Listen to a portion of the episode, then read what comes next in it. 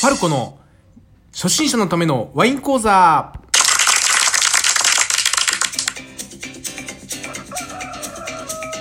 い。えー、そんなわけで、ファルコの、えー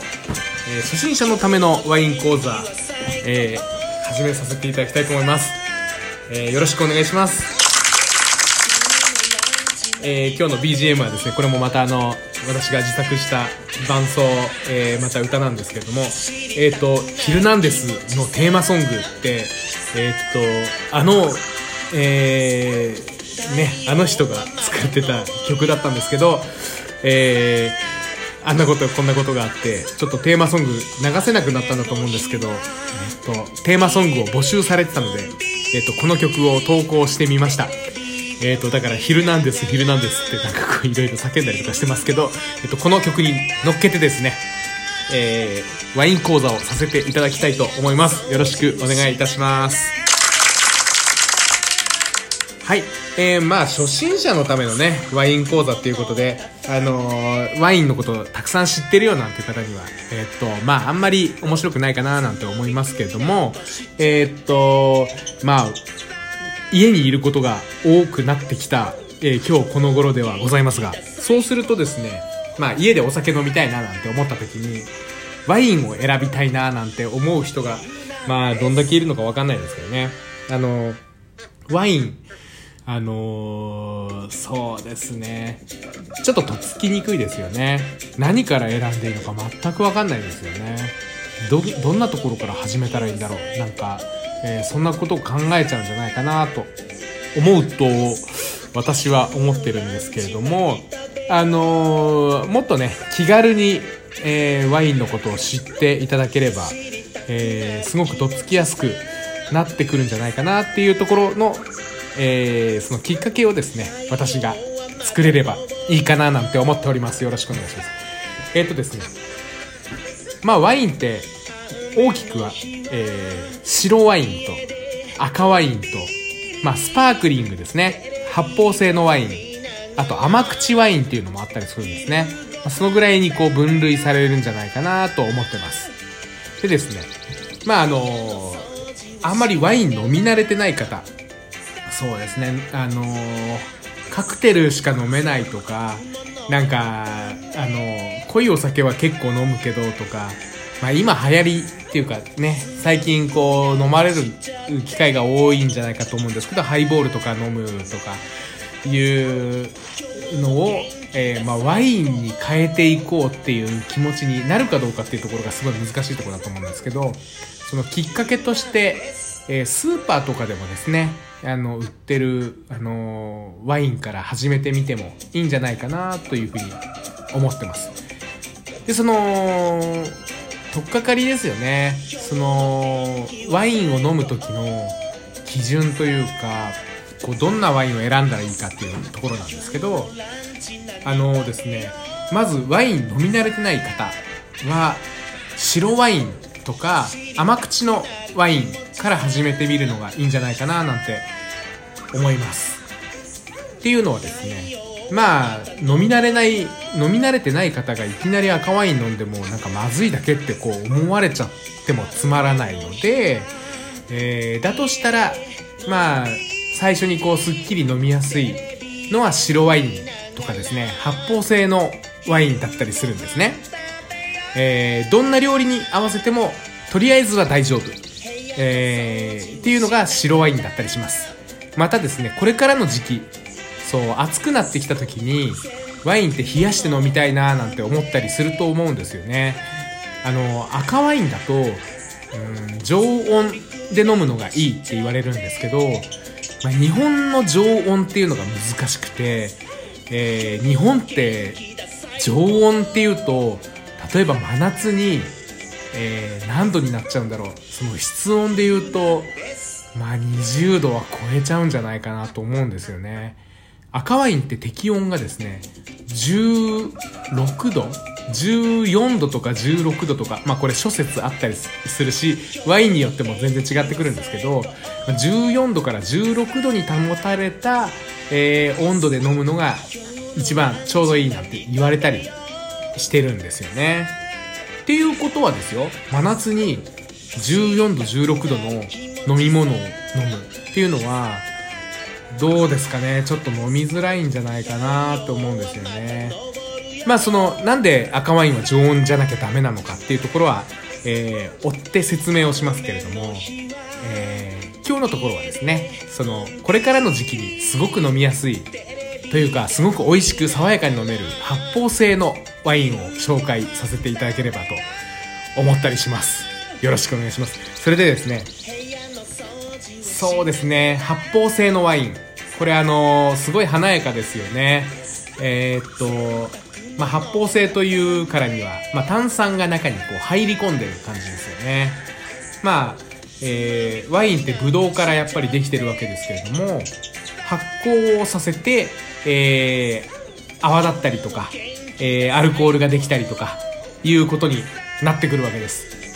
っていうことはまあ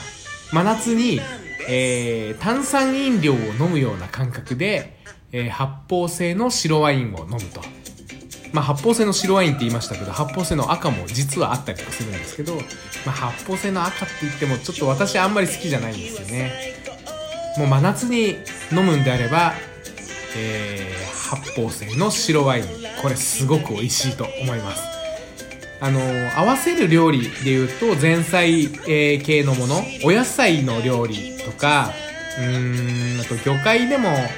えー、例えばエビのマリネとか、あのライトなものがすごく合うんじゃないかなと思うんですけど、えー、まあ、お野菜の料理かそういったこう魚介系の料理、まあ、お魚の、えーと、お刺身みたいなカルパッチョみたいなのでも合うとは思うんですけどえー、まあ、醤油をさしたりとかするとちょっとあの味わい濃くなっちゃうので、えー、また全然違ってきちゃうんですけどあの醤油と発泡性のワインが合うかっていうとそれは、えー、私としては合わないかなと思うんですけどもっとこうサラダのようなサラダに、え、例えばお魚のお刺身がえーと、例えばマダイとかで作ったカルパッチョですよね、まあ、カルパッチョっていうのもまた、えーと、意味合いが違ってきちゃうんですけど本来カルパッチョっていうのはですね、えー、まあ赤い絵を赤い色が大好きなカルパッチョさんという画家が描いた描いた絵が、えー、その牛肉のスライスした、えー、生の、えー、牛肉スライスしてお皿に乗っけてそれがこうカルパッチョさんが描いた絵みたいだっていうことでカルパッチョっていう名前がついたので本来は赤い、えー、まあ赤身の牛肉をお皿に並べた、えー、料理のことをカルパッチョと言うんですけれどもまあ生で食べる牛肉をうんまあどういう風に考えてかわかんないですけど、えー、お魚に変えてっていうのがえー、っとまあお刺身なんですけどね。それはあの日本でいう、まあ、お魚のカルパッチョっていうことになるんですけど本来は、えー、真っ赤なちょっと深めの赤い色生の、えー、牛肉の赤い色をカルパッチョっていうのでちょっと注意っていうかね、えー、っと意味合いは違うんですけど、まあ、お魚のカルパッチョとか、えー、そういう感じの、えー、ライトな料理ですかねがえ、発泡性の白ワインには合うんじゃないかなと思います。えー、ブドウ品種もいろいろあってですね、ただその、まあ発泡性の白ワインって言っても、フランスだとシャンパーニュとか、え、が有名ですし、えー、まあシャンパーニュって土地の名前なんですけど、シャンパーニュじゃなくても、まあバンムス、まあバンっていうのがワイン、ムスっていうのはムースですよね。だから、バンムス、えー、っと、ワインのムース、泡立ってるからムースっていうことになるんですけど、ちょっと泡はきめ細かな感じなんですよね。なんかこう、ほんとムースを食べているかのような感覚に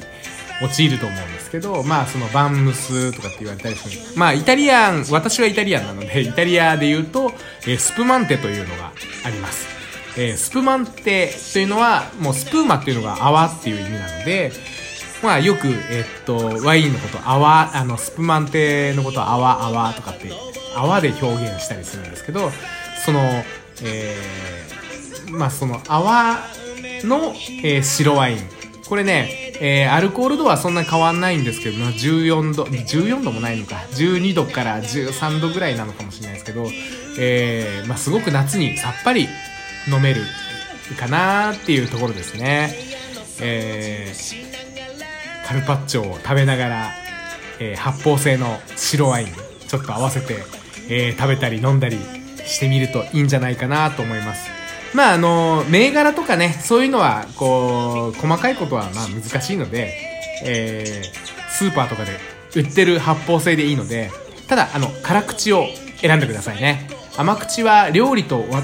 合わないと私は思ってます。えー、甘口の量、あ、甘口のワインは、うん、そうですね、デザートと一緒に食べるのが、えー、食べたり飲んだりするのが一番いいんじゃないかなと思うので、えー、料理に合わせるんであれば、え必ず辛口を選んで、えいただければと思います。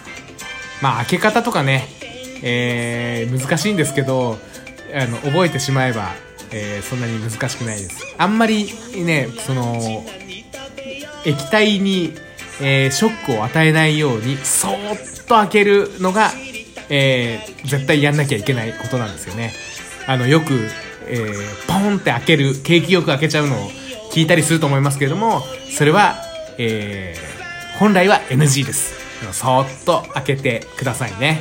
じゃあ、えー、そんなわけで今日の、えー、ワイン講座、まあ初心者のためのワイン講座ですね。こんなの、こんな料理と合わせてっていうのを、えー、おしゃべりしてみました。いかがでしたでしょうか？では、えー、またワインについてはね、えー、今後も少しずつ、えー、続けていきたいと思いますんで、よかったらまた聞いてくださいね。ありがとうございました。ファルコでした。